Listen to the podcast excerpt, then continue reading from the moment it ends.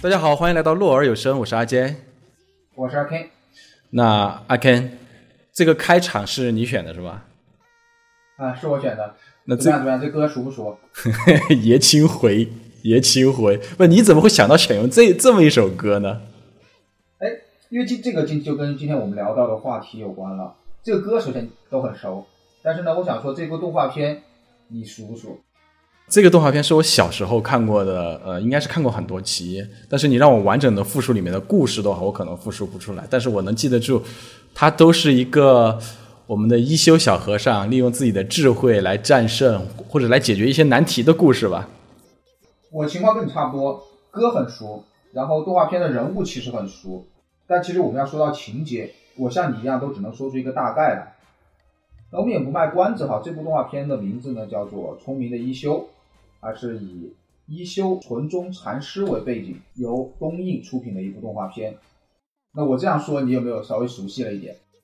就是历史上真的是有这么个人是吗？是的，他是有历史原型的。他历史原型呢，就是在室町幕府时期的一休纯宗禅师。这位禅师呢，他是曾经是皇子，然后因为一些原因呢，不得不与母亲分开，到了安国寺去当小和尚。他用自己聪明才智解决了很多问题啊，而且这位一休呢，他不光聪明过人，他还富有正义感，经常帮助一些贫困的呀、是困难的人呐，然后教训那些高高在上的仗势欺人的人。他最喜欢的动作你还记得吗？就是在脑袋上画圈儿，手脑袋想问题啊。嗯，平时呢，解决生活中的一个一些常见或者不常见的问题，那不管是。剧里面的人物啊，将军啊，还是桔梗店老板呢，还是西游卫门先生，其实都难不倒他。他很多时候才智呢，让人们佩服不已，还惩治了很多的坏人。最重要是这部动画片核心哈是教会小朋友很多日常生活中的常识。阿肯，今天你要介绍这部动画片，你是想介绍动画，还是讲介绍一休这个人？哎，今天介绍这部动画片呢，其实我主要想。就动画里面的这些人物哈，来进行一个深入的挖掘，让我们看看这些人物背后到底是什么样的一个故事。为什么这样说呢？因为其实动画片中的一休小和尚跟真实的历史中的一休纯宗禅师相差很大。首先，一休这个名字就并不是他小时候的名字，他是在得到了之后才有了一休的这个称号。同时呢，动画片哈，它主要的故事来源是一休的生平传说，加上东映大部分自己原创的一些故事，更有一些呢，可能古今中外各个地方的一些机智故事呢，都全部套在了一休身上，就像我们比较熟悉的阿凡提这些一样，啊，就是把各种各样就是民间传说那些机智的那些势力都杂糅糅合进这部作品当中。那我听你这么说的话，那一休算是他的，不是他的真名，那就是应该算是他的一个法号这么一种形式的存在了，是吗？对，一休是二十五岁悟道了之后才获得了一休纯宗的这个名字，相当于是我们的慧空啊这一类的法号。OK，那其实，在影片当中的话，一休还是一个我们能明显的看出来，一休是个小和尚，是个小朋友、小孩子这么一个形象，而且多次提到了就是他和妈妈的一个关系。其实当时的话，应该是还还不能叫他叫一休，只能算是借贷了这么一个形象出来。对，没错，他其实六岁就到安国寺里面去，相当于是当学徒嘛。那一休呢，跟妈妈的关系？平时呢，我们在动画片中也看到，很多时候是只能写信啊这些。那么他妈妈是个什么样的人呢？因为我们能想到的是，那么小的小朋友的话，应该是跟妈妈在一起嘛，就是说会留在父母身边嘛。因为刚刚我提到了一休其实皇子，就是天皇的子嗣。根据一休母亲的按照史料记载的话，有两种说法。第一种说法呢，说一休的母亲出自藤原氏。也就是说是日本的一个世家了，那母亲名字呢叫做藤原照子，进宫了以后呢，为天皇所宠爱。史料上说他日日都怀着小剑，图谋刺杀天皇，然后被天皇发觉之后呢，才逃出了宫廷，那逃向了可能荒郊野外。但是在他逃的时候，他已经怀有了身孕。那在野外安顿下来之后呢，生下了一休。史料上面说，一休的母亲的话是有三个字“有难治”，意思呢是说他倾向南朝，是南朝派来暗杀天皇的奸细。根据我有限的关于日本的知识啊，姓藤原的话，应该都是属于一种叫我不知道该怎么描述，是不是叫高种姓这么一种人群啊？应该说是他们的华族吧。如果按照比如呃《源氏物语》啊这些记载，嗯，那天皇肯定是姓元了，单单姓一个元字。那么藤原的这些就是原来的旁支，慢慢慢慢发展起来的一个姓氏，也算是等级就是社会阶层比较高的那一类人是吧？对。但是，像如果这么说的话，那他刺杀天皇，刺杀失败了，那一休不就是属于一个叫不良人是吗？是是有这个说法吗？可以这样理解，就是罪人的后代嘛，罪人的后代嘛，不良人。对，其实对于一休母亲的话，还有另外一个说法，那说一休的母亲呢是日野中纳言的女儿伊予菊。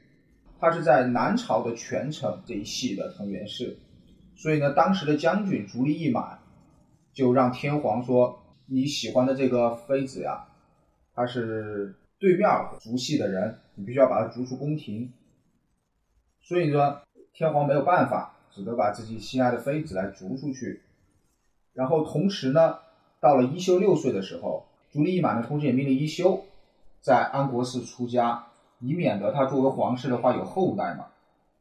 那在动画片中呢，它主要采用的是第二种说法。我们也看到一休的母亲其实是有名有姓的，是伊予大人。嗯，因为如果采用第一种说法，有刺杀这个行为的话，后面有归隐山林，那么其实是没有。那一休母亲不应该出现在一个就是有互动的一个场面当中。对，就就没有互动了，就这个这个人物应该也就不成立了。对动画的话，还是选用了第二种，就是反正跟母亲呢，一休我们其实可以看到多次跟母亲有书信往来。嗯，同时呢，其实一休小的时候过得非常苦啊，他只有母亲和乳娘养活。虽然说宫里呢每年会还是给拨给他一些税钱，但是其实一休的生活，一休母亲的生活其实依然很拮据。然后六岁的时候呢，又刚刚提到了被将军半强制的要出家。因此呢，就像你刚刚提出的问题，在整个动画片中，一休对母亲的思念特别强烈。我们也可以理解哈，他这部是面对小朋友的动画片嘛，啊，讲母亲啊，讲哎自己的家人呐，爱父母啊，这些肯定也有一定的教育意义在里面。能够理解，作为一个动画片，又是面向小朋友的动画，子贡向动画片啊，那么这个一休实际上，实际上历史上的一休又是一个什么样的人呢？呃，历史上的一休的话，就可能跟动画片出入比较大了。一休这个人哈，史家给他的评价叫做，呃，引用原文：外现癫狂相，内密赤子心。怎么解释？那怎么说呢？一休禅师呢，他作为一位佛门信徒，他其实不太拘泥于佛教的礼法的。那我们现在知道，日本的和尚哈，没有过多的，比如说这些戒律啊，你可以根。根据自己的需要来修行，但其实，在当时的那个年代，佛家其实还是有很多清规戒律。就我们以日本的宗日本的佛教来说，那一休禅师呢，打破了这些戒律。比如说，他在七十八岁的时候遇到了二十多岁的盲女，还是艺人，然后跟他从此生活在一起，彼此照顾。比如说，他通过自己的智慧，那当然也包括。我们说善意的谎言呀，这些为老百姓谋求福利，这样一些东西，最最让人感到意外的是什么呢？是一休他其实是一个写淫词艳曲非常有名的大师。这部分详细说说，详细说说，很感兴趣。这没法说，这一部分一休大师写的诗是真没办法在节目中念。那我就。简单念一个还能行的吧。一休大师在十五岁的时候，曾经写过一首诗，是这样的：“银行客袖几时晴？开落百花天地清。枕上香风媚耶无，一场春梦不分明。”十五岁用汉语写出这样的诗。嗯，完全不像是一个出家人的一个诗篇。从十五岁来说的话，感觉就他那个时候应该是已经已经是当和尚了啊。那这个完全就是个花和尚的一个感觉。那完全是一个花和尚。我刚提到一休有的时候会有一些善意的谎言，还有一些不像是僧人的智慧哈。有一个故事是这样讲的：当时的将军足利义满独揽朝纲，他当时害怕皇室的人夺回权力。所以呢，就想尽一切办法去扑杀皇室的人。那个时候呢，一休也已经在朝野上很有名了。将军呢，就可能视他为眼中钉，便想了一个办法。有一天请一休吃饭，一休到了之后，他在客厅里面放了一只屏风，上面画了个老虎。然后将军就对一休说：“，这只老虎凶暴无比，大师你快帮我把它绑起来吧。”将军要发招，一休呢？很聪明，卷起袖子，准备好了之后，说：“将军，我准备好了，你把老虎请出来给我绑吧。”将军这个时候就是就相当于是被反了一招嘛，反的自己也无话可说。那这个时候呢，他才知道一休这个人的智慧，他是比不过的。我记得这个片段在动画里面应该也是有所体现，特别是在片头曲里面，好像就是有这样的一个画面的描写，是吗？对，片头曲就这就有这样一幕。当然，这个呢是在史料里面记载了是一休大师的，应该是一个真实事迹。但是我们仔细想一想这个故事啊，嗯嗯，就是这两个人的对话，感觉就很无厘头。为什么说呢？一个是。名满朝野，全国可能最德高望重的僧人，一个呢是国家实际领导人，他们两个想出来的办法呢，就跟两个小朋友小朋友在吵架一样，就是你说这一块钱是你的，你把他给我喊答应了，有没有这样感觉？我感觉这个就很有那种演绎的那种感受了，就是说事儿可能是存在，比如说。将军确实有这个意思，也有也举行了这场宴会，也确实宴请了一休，然后一休呢也确实是平安落地。但是呢，至于宴会上真的发生了什么，好感觉好像很像是那种民间智慧野史记载一个很精彩的一个为人传颂津津乐道的这么一个状态了，而不像是一个对对对，我们讲的是做大事儿的将军和一个皇子，特别是这个将军本身是属于实打实的一步一步走这么一个将军所干的事儿。我觉得你说非常对，鸿门宴肯定是有，鸿门宴没搞成肯定也是有，但过程中的这些对话呀，什么项庄舞剑、意在沛公这种事儿的话，我觉得大概率就是满足普通人民的想象吧，我只能这样说，民众们的想象，方便传送，方便说书人来演绎。对，我们纵观那个一休大师的生平哈。其实做僧人的话，可能是他比较好的一个归宿了。为什么这样说呢？他是处在南北朝对立时代到室町幕府的一个过渡阶段，理论上他的身份是没有机会当天皇的，甚至还有生命危险。我刚刚提到了将军可能，如果是跟皇族走得比较远的话，那么他就有生命危险。所以说他当和尚呢，可以最大限度的去保命，至少我能安全的度过这一生。也也向将军表明了我的政治态度嘛，我无意于争皇位。听你这么一说的话，我感觉这是一个非常难得的事情了。那一休的本质上实际上算是一个王爷吧，算是一个王爷的这么一个状态。然后呢，又是属于有亲王吧，亲王，亲王，亲王，又是一个很有名名望的亲王。至少他后面我们看来他是很有名望的。对。然后呢，又在这个将军和和皇族发生了那种冲突的过程当中呢。一直坚持到最后，并且平安落地的这么一个角色，是非常厉害的一个角色。是是。哎，阿康，我刚才听到你提到南北朝，这个南北朝是个什么概念？是是我理解的那种那种南北朝这种概念吗？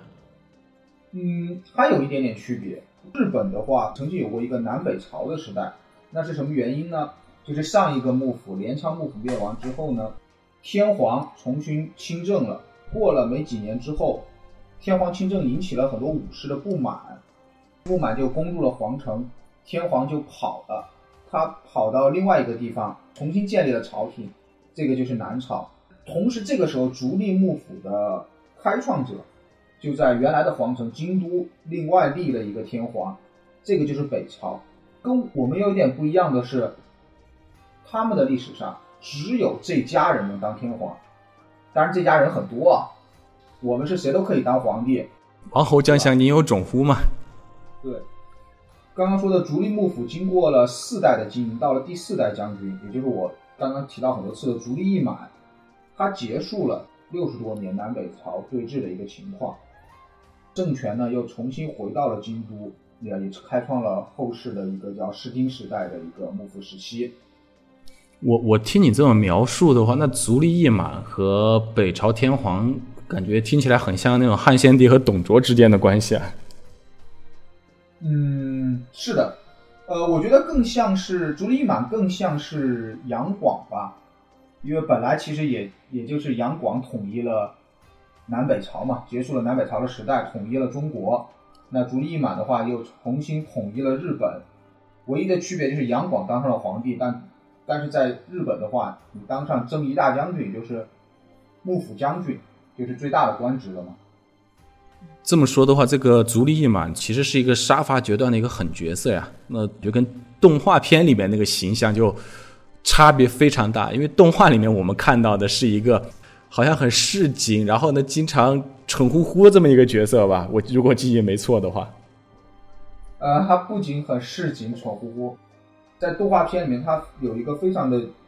特点就是他特别爱去占一休的便宜，而且是逞口舌之力的那种便宜。但实际上，足利义满将军除了我刚刚说的重新统一了日本以外，哈，他还有一个特别大的功绩，就是他重新跟当时的中国，当时是在明朝，重新建立了联系。为什么说这个特别大的功绩呢？就是唐朝其实一直日本是有遣唐使的，自从安史之乱过后呢，两边几乎就断了联系。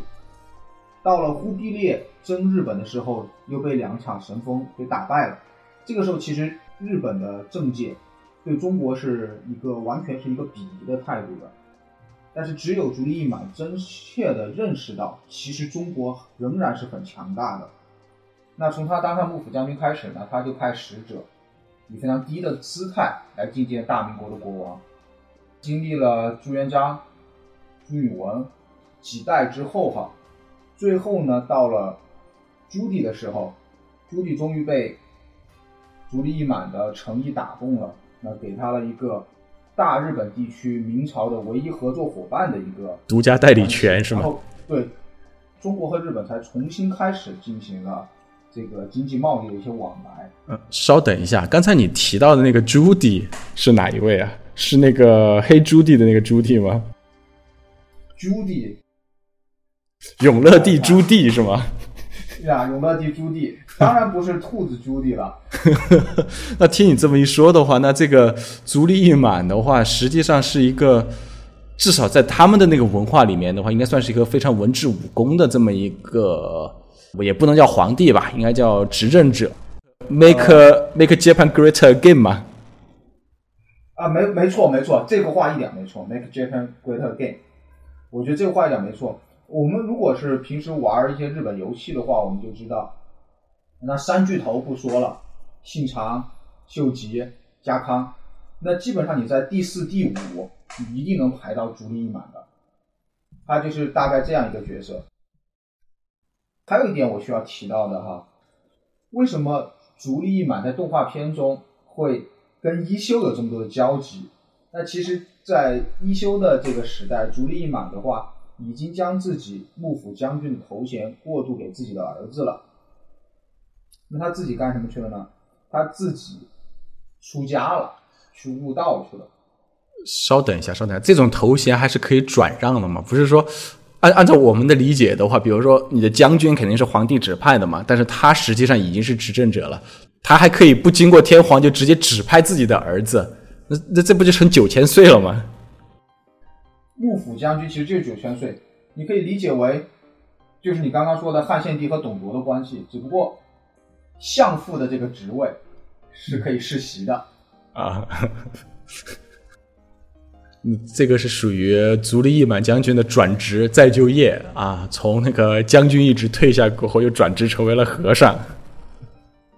啊，不然你想一个一个国家总理哪有那么多时间跟小和尚较劲？他也就是自己悟道悟着，哎，觉得哎好像这个有点意思，哎，不如喊一休过来，我们一起玩一玩。就就是我已经我已经享受了世间的荣华，那我现在已经呃没有什么所念了，我想探寻一下人生的真谛了。现在想，对，没错没错，吃过见过。哎，阿肯，那在这个剧情里面的话，我记得还有一个很帅气的武士形象，那这个也是历史上真的有这么一个角色吗？是不是一个非常有名的一个剑客还是什么的？动画片里面他叫星幽卫门嘛，是一休的一个朋友，同时也是一一位武士。那这个人物其实也是有原型的，他的名字呢叫做全川星幽卫门清当。这个角色呢，在历史中的话，跟一休的母亲一样，也是华族。这种是属于高阶武士阶级吗？他的这个角色，嗯，理论上，呃，西游卫门清单他不算，他算是士官阶级。武士我们简单理解为董卓、吕布，那士官阶级的话，可能就是王允、孔融，不带兵的。不带兵的世家大族。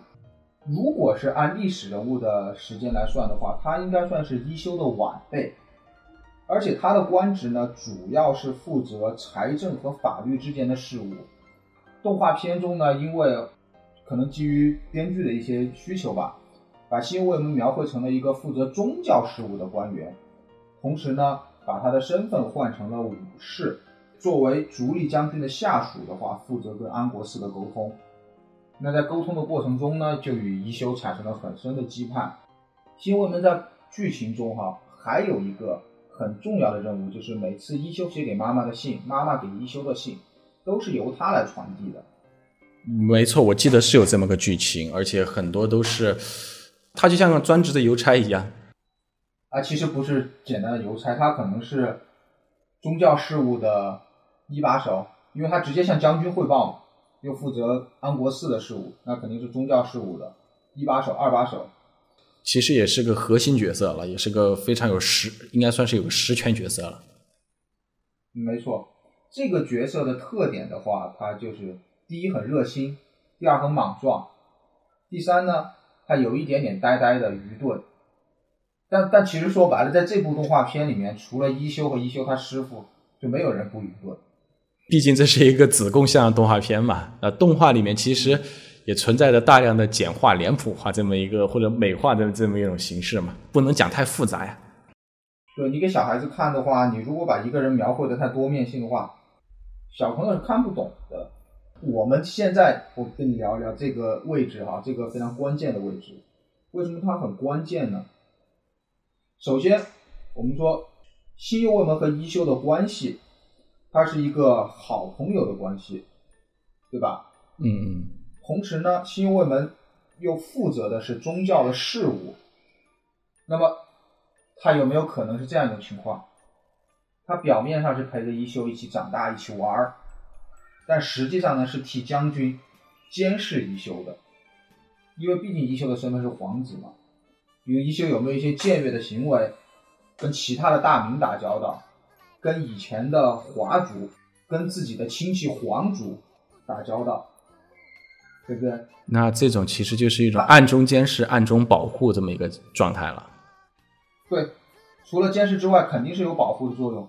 那么除了将军之外，那其他的人有没有对一休有杀心呢？比如说后面要继为天皇的，他同父异母的一些兄弟们，或者是一些其他的武士阶级，可能想要立威名的时候，黄袍披在一休身上啊。哎，这这个也有可能嘛。比如说除了幕府将军之外，其他的各地的还有割据的大名的这些势力，对不对？哎，那你想想，我们说回西游卫门这个角色，就就是你他天天周旋于就是你足力做得了将军，我我全川凭什么不能做将军？是吧？一休大人穿上这身甲，穿上这身黄袍，我北条为什么又不能做将军，对不对？好，我们我们回到动画，我们回到动画来。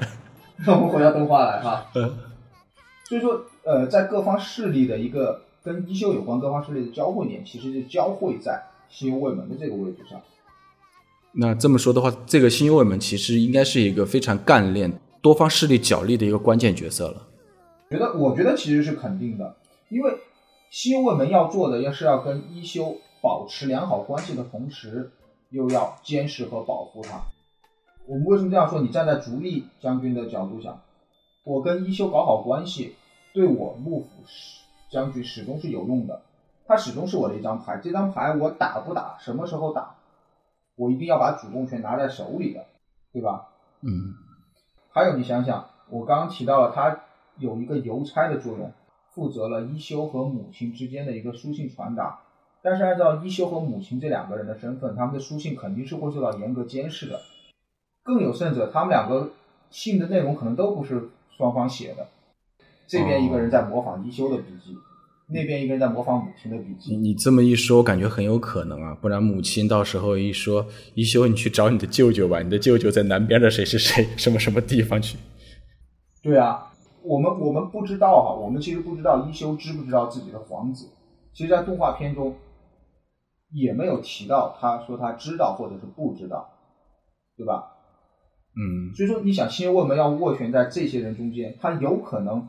跟一休说的每一句话都是谎话，每天都在演戏，所以他的性格不可能像动画片里面塑造的那么的浅薄。嗯，你觉得有没有道理？你你这么一说的话，这么个角色不，确实是不可能让一个憨憨的角色来当的。他毕竟是皇家幕府。因为皇家实际上是已经被架空了，但是皇家确实又有一批华族，他是属于一个我们就刚才说的是士士官阶级嘛。然后呢，同时呢又有呃幕府的以将军为首的一批实权派嘛，就是有军权的这批实权派嘛。然后呢，现在又涉及到了一个军权和政治权利嘛啊。对，现在又涉及到了一个已经投身于宗教的一个华族身份，他到底是属于宗教人士还是属于皇家人士的话，实际上在成年之前的话，实际上是不好不好说明的。很多东西，其实是摇摆人各方都需要争取的一个，它算不上势力，但它算是一个吉祥物，算是一个符号，算是一个符号，一面旗帜，就就是你一面旗帜，就是你全船想当将军的话，你必须得找一个人披上黄袍，你全船披黄袍，别人不认的。啊，对对对对对，没错。那其他角色呢？其他角色的话也是都是有原型的这么一个嘛，比如说像里面很有名的那个那个桔梗店老板，还有他青梅竹马的小叶子。桔梗店老板和小叶子的话，我觉得这两个角色我们需要详细的展开说一说，因为桔梗店老板，你记不记得他的一个性格是一个商人，市侩又比较精明，他很多时候想占一休的便宜。或者是想占寺庙的便宜，但大多数时候又被一休给反杀了。嗯，对，这个也是一个很重要的一个桥段，就是很重要的一个剧情桥段。那其实我个人理解哈，他可能不是某一个有原型的人，他可能代表的是一种阶层。是什么阶层呢？就是当时的商人阶层。因为在日本的话，跟我们国家时间差不多，从南宋以来。就形成了资本主义萌芽，那么手工业者呀这些慢慢发展，就变成了一些商人。商人呢越做越大，那做到这个层级的天花板呢，可能就是这个桔梗店的老板。为什么这样说？因为他是可以直接跟幕府将军聊天的。那我们这样一想，幕府将军、大名他们都是地主阶级，那如果你作为手工业者、商人阶级的话，你必须要依附在。大明之间，嗯，所以桔梗店老板肯定是大商业巨子了，只不过同样是为了小朋友好理解，可能把他塑造成为街口小卖部的老板，小朋友才有一个明确的指代对象啊，这个人是谁是谁，对吧？我听你这么讲的话，作为商，作为将军的商人。那其实按照我的理解的话，那应该算是财阀了。应该比如说像是尼尼桑啊、索尼啊、三星啊这么一个角色了，应该算是。我觉得是三星或者三菱重工吧，因为我刚刚提到，朱利义满将军不是从朱棣那儿拿到了合作经营的权利吗？那么谁来经营？将军不可能去经营，你也不可能喊武士去经营，那么还是要仰仗这这一群人。他们相当于是将军的钱袋子来着，因为你想哈，他底下的农民种地，他创造不了财富；武士呢，能喊打喊杀，但是不是生产，创造不了财富。对，真正能创造财富的，还是搞进出口贸易的这这群商人。刚刚提到财阀的话，我觉得如果类比现在的话，那肯定就是三菱重工、野村证券，嗯嗯，这这一类的银行家这一类的东西。在动画片当中的话，我觉得你把它塑造成为奸诈、吝啬、贪小便宜这些性格，你纯粹是为了小朋友好理解。就是一个脸谱，反正他就是代表，就是说我们讲的这个阶级的人了。你也不知道，不需要知道他具体是是是是是张三还是李四。对对对，但实际上人家真实身份有可能是大慈善家来的，这个也说不一定。老板有一个女儿，就你刚刚提到的小叶子，她的性格就跟老板完全相反，她就是善良又热心又淳朴，也就是一个我们现在看的一个是富二代女孩子的一个。所有的优质特点，你想，如果如果哈，老板的性格是那样的一个全是负面的标签，他怎么可能女儿是这样一个全是正面标签的女孩子，对吧？嗯，是的，因为你想想看，一个家庭环境，就我们现在成年人好理解啊，就是说你很难区分父母的性格很糟糕，孩子的性格很好。但更多的呢是父母的孩子的性格会随着父母的性格而变化的。其实是这样的，我们现在看就是这样的。然后还有一点非常腹黑的点是什么哈？我跟你说，这个就只有在我们这儿能听到。按理来说，小叶子和一休他们是青梅竹马，他们两个其实没道理在一起的，因为你一个搞商业的和搞宗教的两个家庭，其实没什么交集。如果父母没什么交集的话，小朋友没什么理由会在一起玩儿。况且一休还是个和尚，而且还是个身份特殊的和尚。对，为什么小叶子和一休关系这么好？因为一休有两个身份，第一是和尚一休，第二是皇子一休。那我们就想了，桔梗店老板到底有没有两边下注的情况？怎么说？首先，他是将军的人，对吧？他给将军做事儿。第二呢，他去接近皇子。假设他的算盘打好了，那他就是皇子的岳父。那无论说是将军当权，还是天皇亲政，至少他这一支，他这个族系是绝对安全的。两头下注啊，怎么说来？我觉得没什么问题。而且这是财阀的常态嘛？你像你作为财阀，你你你你这个纯粹是属于成年人的视角了。那小小朋友肯定是不会往这方面去想的。那肯定嘛？那只有只有经历过社会拷打的人，才有这么肮脏的心灵，对吧？肮脏的成年人。那其他角色呢？其他角色的话，也是有有原型，或者说是一种一类人的一个代表嘛。嗯，其他角色我能想象的还有安国寺的住持师傅，一个智慧老者的形象。那安国寺的话，是真实有这个寺庙存在的吗？啊，安国寺是有的，而且安国寺作为。我们在剧情中看到是一个可能很冷落、很荒凉的一个寺庙，但实际上，它在日本的寺庙中还是属于名刹之一。那日本的宗教界的话，有一个叫五山十刹的概念。首先呢，皇家是有专门的寺庙，就皇家要拜佛的话，天皇要拜佛，天皇的家人要拜佛，是有专门的寺庙。在这下面就是五山十刹，安国寺就是排在十刹里面的。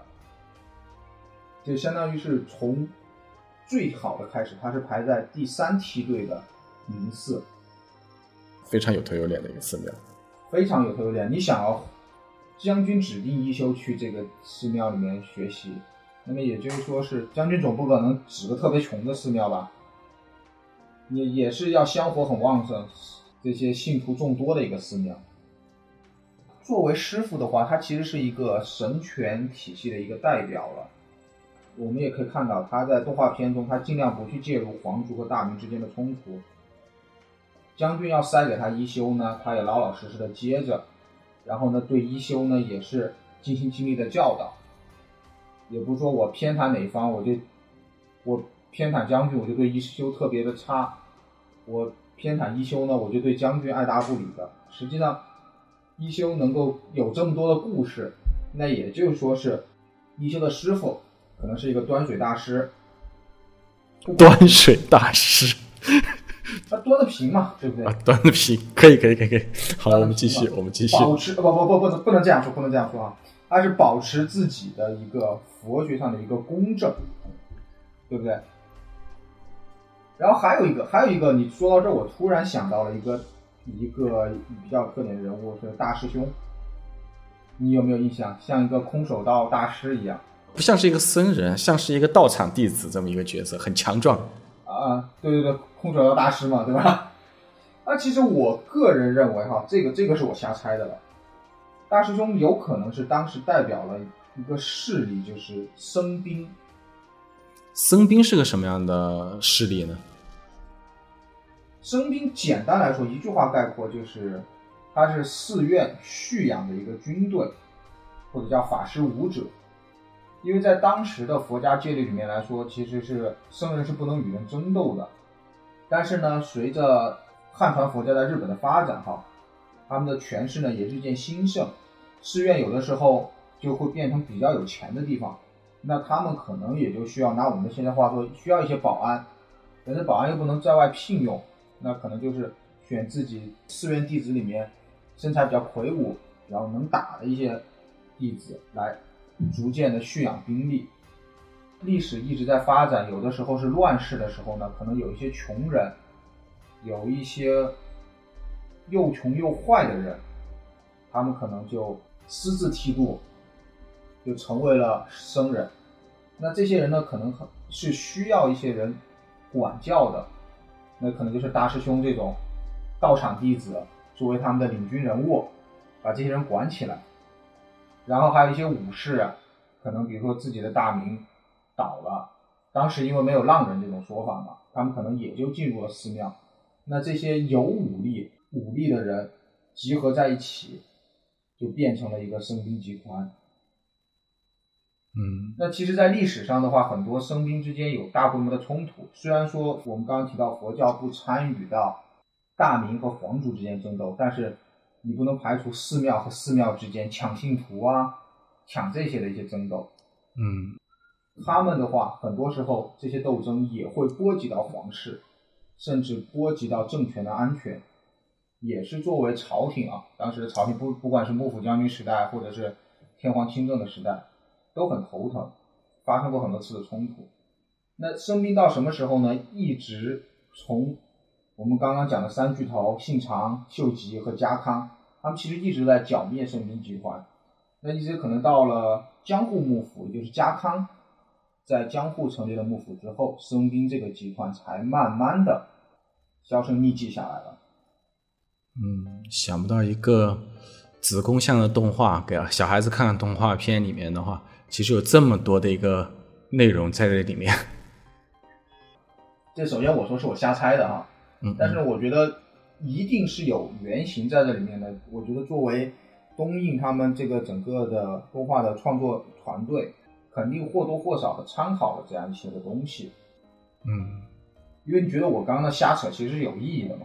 就就它至少得有一条线啊，得有一些真实的东西，它才好顺着这条线往下编。我们还是要回到这部动画的一个教育意义哈。当时选取一休这样的一个历史人物哈。他其实，在民间是很多面的，但是呢，他们淡化了他狂放不羁的一面，同时把他设定成为小孩子，然后就截取了他勇敢、正直的这些品质。其实，在潜移默化中，小朋友在看动画片的时候，就感受到这种正面品质的重要性，同时，他特别突出。一休聪明的这个特质，它糅合了各种关于机灵啊、聪明啊这些的故事，让小朋友体会到智慧的重要性。嗯嗯，对吧？这个动画片呢，还把所谓的一些大人的角色哈，将军也好，商人也好，塑造成这种狡黠呀。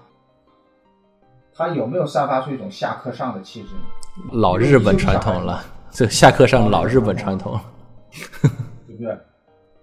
我觉得最最重要一点，也是让我感觉比较深的一点，就是一休对母亲的思念。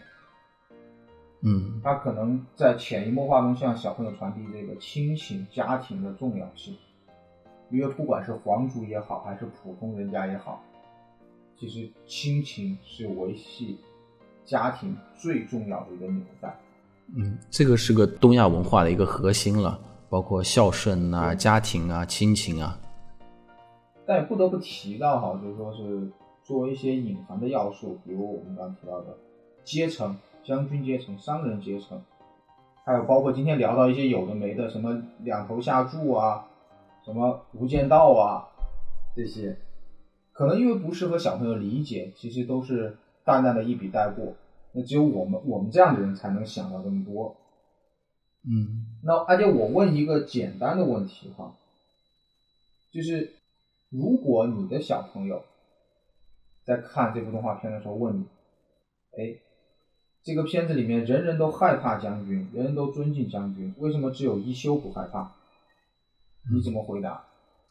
其实很难用三言两语去回答，只有当你理解了整个故事的一些背景、一休的身份了过后，你才可以去，你才你才能理解啊。一休本身是皇子，他对将军有个身份上的一个，他就不是庶民嘛。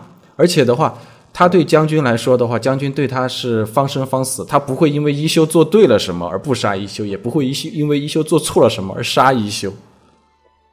对。我接着你刚才的回答，就说我们很难给小朋友去讲清楚这样的一个道理，对吧？为什么我们能在节目里面讲呢？这个我觉得也就是我们节目被贴脏标的原因。我们节目是被贴脏标了吗？我们节目是喜欢你可以贴啊。我们节目我我们节目是我这期我就要贴上去。我一直以为我们节目是十二加的一个节目啊，甚至是七加的一个节目啊。没有没有没有没有十八加十八加。你今天聊这么多，能七家吗？我我想聊二十一家的内容，不知道什么时候我们来来开一期聊二十一家吧。这样，我们一步到位，我们下期就聊六十家的内容。退退休后的生活吗？退休后的生活。那好，今天的节目的话，如何预防心脑血管疾病？那好的，今天我们的节目就到此为止了。我们好好研究一下如如何去预防那种。我们我们去准备下一期如何预防心脑血管疾病的节目了。好的，我是阿 J。哎，我是阿 Ken，拜拜，拜拜。